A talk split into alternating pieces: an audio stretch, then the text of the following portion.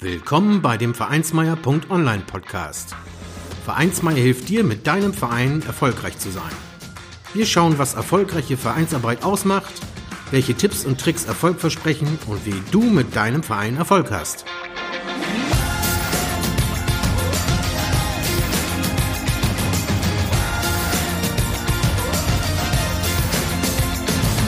Und hier kommt dein Gastgeber, Carsten Schaschanski. Moin Moin zusammen und herzlich willkommen zur zwölften Folge des Vereinsmeier.online Podcast. Und heute dreht es sich um das Thema Vereinskneipe, Gesetze und Regelungen. Der beliebte Mittelpunkt des Vereins ist das Vereinsheim oder die Vereinskneipe. Doch gerade in diesem Bereich gibt es eine Vielzahl durchaus komplexer Regelungen und Rahmenbedingungen, die es zu berücksichtigen gilt. Einen ersten Überblick zum Einstieg dazu findest du in dieser Episode.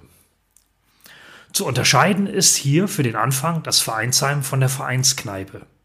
Während es für ein Vereinsheim, das für die Mitglieder oder auch öffentlich zugänglich ist, unter anderem Verkehrssicherungspflichten oder auch eine Gefährdungshaftung gibt, ist man beim Betrieb einer Vereinskneipe mit Alkoholausschank noch weiteren Regelungen unterworfen. Wie verhält es sich da bezüglich der Verkehrssicherungspflichten und der Gefährdungshaftung bei einem Vereinsheim? Verkehrssicherungspflichten beim Zugang des Vereinsheims für die Öffentlichkeit und die Mitglieder sind vom Verein bzw. dem Betreiber zu erfüllen. Es ist alles zu unternehmen, um von den Besuchern Schaden abzuwenden. Dieser könnte durch das Gebäude oder dem Umfeld des Gebäudes entstehen. Das Umfeld, Parkplätze etc. sind von Schnee und Eis zu befreien oder auch von feuchtem Laub. Notwendige Beleuchtung ist bereitzustellen die Sitzmöbel müssen in einem ordnungsgemäßen Zustand sein und es sollte keine Stolperfallen geben, um ein paar Beispiele zu nennen. Und selbst wenn das Vereinsheim mal vermietet wird, müssen diese Dinge durch den Mieter gewährleistet sein. Aber auch da ist der Verein für den ordnungsgemäßen Zustand der Mietsache verantwortlich. Das heißt, auch dann muss die Beleuchtung ausreichend sein, Stolperfallen sind zu vermeiden und keiner sollte auf den Sitzgelegenheiten zusammenbrechen. Auch andere Gefahrenquellen wie Stromleitungen oder Steckdosen sollten in einem ordentlichen Zustand sein. Im Weiteren gibt es auch öffentlich-rechtliche Verkehrssicherungspflichten, wie es das Reinigen oder Befreien des Bürgersteiges von Schnee und Eis am Grundstück des Vereinsheimes sein kann. Wenn die Gemeinde dieses auf die Anwohner übertragen hat, hat auch der Verein als Eigentümer dieses zu gewährleisten. Und das Thema Gefährdungshaftung sollte dein Verein ebenfalls im Blick haben. Wenn eine lose Dachpfanne einem Passanten auf den Kopf fällt, kommt ebenfalls der Eigentümer in die Haftung. Das Vereinsheim muss also in einem tadellosen Zustand gehalten werden und sollte auch bezüglich zugehöriger Versicherung auf Stand sein. Sind im Vereinsheim Personen beruflich beschäftigt, sollte ihr das Thema der Berufsgenossenschaft zusätzlich im Auge behalten. Hier geht es um die gesetzliche Unfallversicherung. Das Augenmerk solltet ihr ebenfalls darauf richten, wenn ehrenamtliche Mitarbeiter Aufwandsentschädigung erhalten. Auch hier gibt es Versicherungspflichten. Das gleiche gilt wegen der Folgen von Arbeitsunfällen, wenn Vereinsmitglieder beim Bau des Vereinsheimes oder einem Umbau helfen. Wie ist es eigentlich mit einer Vereinskneipe und Alkoholausschank? In Deutschland gibt es das Gaststättengesetz. GastG auch abgekürzt. Wer in die Paragraphen schauen möchte, findet sie zum Beispiel verlinkt in den Show Notes oder auch im gleichnamigen Artikel auf vereinsmeier.online, der da heißt, wie diese Episode, Vereinskneipe, Gesetze und Regelungen. Die Vorschriften dieses Gesetzes über den Ausschank von alkoholischen Getränken finden auch auf Vereine Anwendung, die kein Gewerbe betreiben werden in diesem Fall alkoholische Getränke in Räumen ausgeschenkt, die im Eigentum dieser Vereine stehen oder ihnen mietweise, leihweise oder aus einem anderen Grunde überlassen werden und nicht Teil eines Gaststättenbetriebes sind, finden allerdings bestimmte Paragraphen dieses Gesetzes keine Anwendung. Bitte berücksichtigt an dieser Stelle, dass dieses je Bundesland nochmal spezifisch geregelt ist bzw. sein kann. Da kann ich als Beispiel nur das niedersächsische Gaststättengesetz, abgekürzt NGASG, nennen. Ein Link zum Gesetz findet ihr ebenfalls in den Shownotes oder in dem zugehörigen Artikel. Dort sind zum Beispiel 2012 Ausnahmeregelungen für Vereine gestrichen worden, was zum Beispiel die Anzeigepflicht und die Prüfung persönlicher Zuverlässigkeit angeht.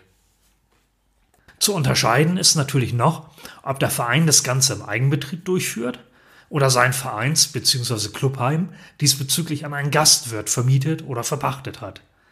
Im letzteren Fall ist der jeweilige Träger bzw. Pächter natürlich in der Pflicht, den ihm zugeordneten gesetzlichen Regelungen nachzukommen. Dies kann dann zum Beispiel auch Sozialmeldepflichten für Angestellte umfassen, um nur ein Beispiel zu nennen. Genehmigungspflichtig ist eine Vereinsgaststätte immer dann, wenn eine Gewinnerzielungsabsicht besteht. Das heißt, Speisen und Getränke werden nicht zum Selbstkostenpreis angeboten. Sie ist es auch, wenn Alkohol ausgeschenkt werden soll, es sei denn, der Ausschank beschränkt sich auf die Vereinsmitglieder und einen bestimmten Vereins- oder Clubraum. Und sie ist es, wenn der Personenkreis, an den Alkohol ausgeschenkt werden soll, nicht begrenzt ist oder der Wechsel in den Mitgliedstand jederzeit möglich ist. Wie ihr euch schon denken könnt, ist ein Blick in die konkreten Gesetze unumgänglich, da es beim Thema Alkoholausschank noch viele weitere Regelungen gibt. Stellvertreterregelung, Automatenverbot, Preisregelungen für nicht-alkoholische Getränke und vieles mehr. Hier gilt es natürlich für euren Verein, Ordnungswidrigkeiten zu vermeiden. Eine Konzession für den Ausschank wird übrigens über das Ordnungsamt bzw. Gewerbeamt beantragt. Beizubringen ist da unter anderem ein Führungszeugnis und eine Auskunft aus dem Gewerbezentralregister. Bitte bedenkt beim Ausschank von Alkohol und anderen Veranstaltungen und Feiern an den Jugendschutz.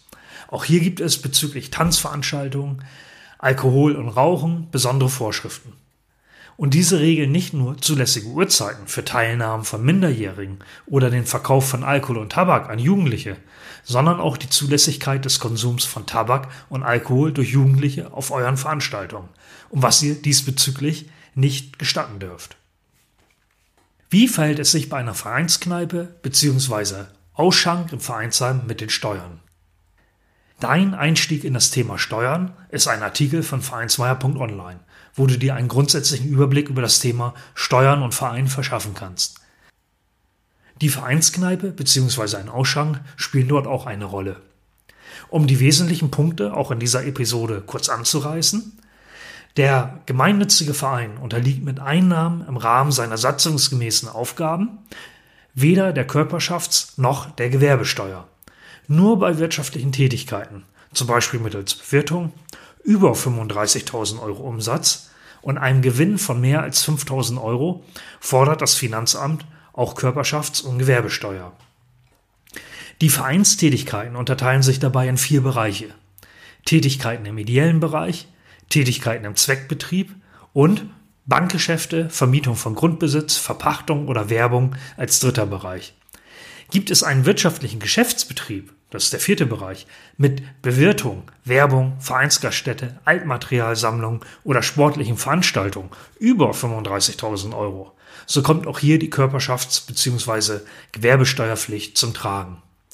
Beim Thema Umsatzsteuer, eben der sogenannten Mehrwertsteuer, ist nur der erste Bereich, der ideelle Bereich, grundsätzlich umsatzsteuerfrei. Die anderen drei Bereiche unterliegen der Umsatzsteuer sobald der Verein hier unternehmerisch tätig wird. Aber auch da gibt es ein paar Steuerbefreiungsvorschriften. Dabei beträgt die Umsatzsteuer im Bereich 2, das ist der Zweckbetrieb, und 3, das ist die sogenannte Vermögensverwaltung, 7%, falls das nicht Dinge sind, die steuerfrei sind. Und im Bereich 4, das ist der wirtschaftliche Geschäftsbetrieb, dann 19%. Aber auch für Vereine gilt die Kleinunternehmerregelung, Paragraph 19 Umsatzsteuergesetz, die besagt, dass von der Erhebung der Umsatzsteuer abgesehen wird, wenn im vergangenen Kalenderjahr die steuerlichen Bruttoeinnahmen 17.500 Euro nicht überstiegen haben und im laufenden Kalenderjahr voraussichtlich 50.000 Euro nicht übersteigen werden. Bitte vergesst bei dem Ganzen auch das Thema Buchführungspflichten nicht. Was musst du noch beachten? Sollte euer Verein Eigentümer eines Gebäudes mit einer Gastronomie da drin sein, können in dem Zusammenhang natürlich auch weitere Anforderungen, zum Beispiel aus dem Baurecht, auf euch zukommen. Da kann sich's drehen um Thema Fettabscheider für die Kanalisation, Toiletten, Notausgänge und so weiter. Für eine reguläre öffentliche Gastronomie, in der beispielsweise auch Lebensmittel produziert werden, hat der Gastronom ebenfalls vom Lebensmittelrecht, Arbeitsschutz bis hin zum Thema Jugendschutz oder GEMA noch reichlich Gesetze und Verordnungen des Gaststättenrechts zu berücksichtigen. Und auch bezüglich eurer Veranstaltungen, Sportfeste, Maibaumsitzen, große Turniere etc. gibt es Meldepflichten, selbst wenn kein Alkohol ausgeschenkt wird, aber Kaffee und Kuchen oder auch Bratwurst verkauft wird. Ja, wie nach dem Hören dieser Episode unschwer zu erkennen, ist das Ganze ein weites Feld. Ihr kommt leider nicht umhin, die Situation bei euch vor Ort im Verein und den jeweiligen Einzelfall genau zu betrachten und euch da individuell beraten zu lassen und auch entsprechende Auskunft bei den zuständigen Stellen einzuholen. Wenn du über eure Erfahrungen berichten möchtest oder noch einen Tipp oder Hinweis zu dem Thema hast, ist ein Kommentar von dir wie immer willkommen. Wer sich darüber hinaus noch tiefer für Vereinsrecht und Vereinsteuern interessiert oder wie man in der Gastronomie Erfolg haben kann, der bekommt natürlich auch immer äh, ja, in den Shownotes ein paar passende Buchtipps dazu. Zu guter Letzt ein Hinweis. Die Episoden in diesem Podcast dienen lediglich der allgemeinen Bildung und Information, nicht der juristischen Beratung bei rechtlichen Anliegen. Diese Episode ersetzt keine Beratung durch einen Rechtsanwalt, Steuerberater oder ähnlicher Beratungsstellen. Die Nutzung erfolgt wie immer auf eigene Verantwortung. Ja, das Thema Vereinskneipe, Vereinsheim, Gesetze und Regelungen ist ein weites Feld und ich denke, in zukünftigen Episoden und Artikeln auf vereinsmeier.online werde ich sicherlich das ein oder andere Thema davon nochmal in Scheiben schneiden und da detaillierter darauf eingehen. Ja, dann danke ich euch fürs Zuhören, freue mich, euch beim nächsten Mal wieder mit dabei zu haben und ja, verbleibe mit freundlichen Grüßen. Euer Carsten Czeschanski. Vielen Dank, dass du den Vereinsmeier.online Podcast gehört hast. Wenn es dir gefallen hat, hinterlasse doch eine 5-Sterne-Bewertung oder markiere Vereinsmeier.online bei Facebook, Twitter, Instagram oder Steamit mit einem Gefällt mir. Vielen Dank für deine Unterstützung und höre gern wieder rein, wenn es darum geht, in und mit deinem Verein erfolgreich zu sein.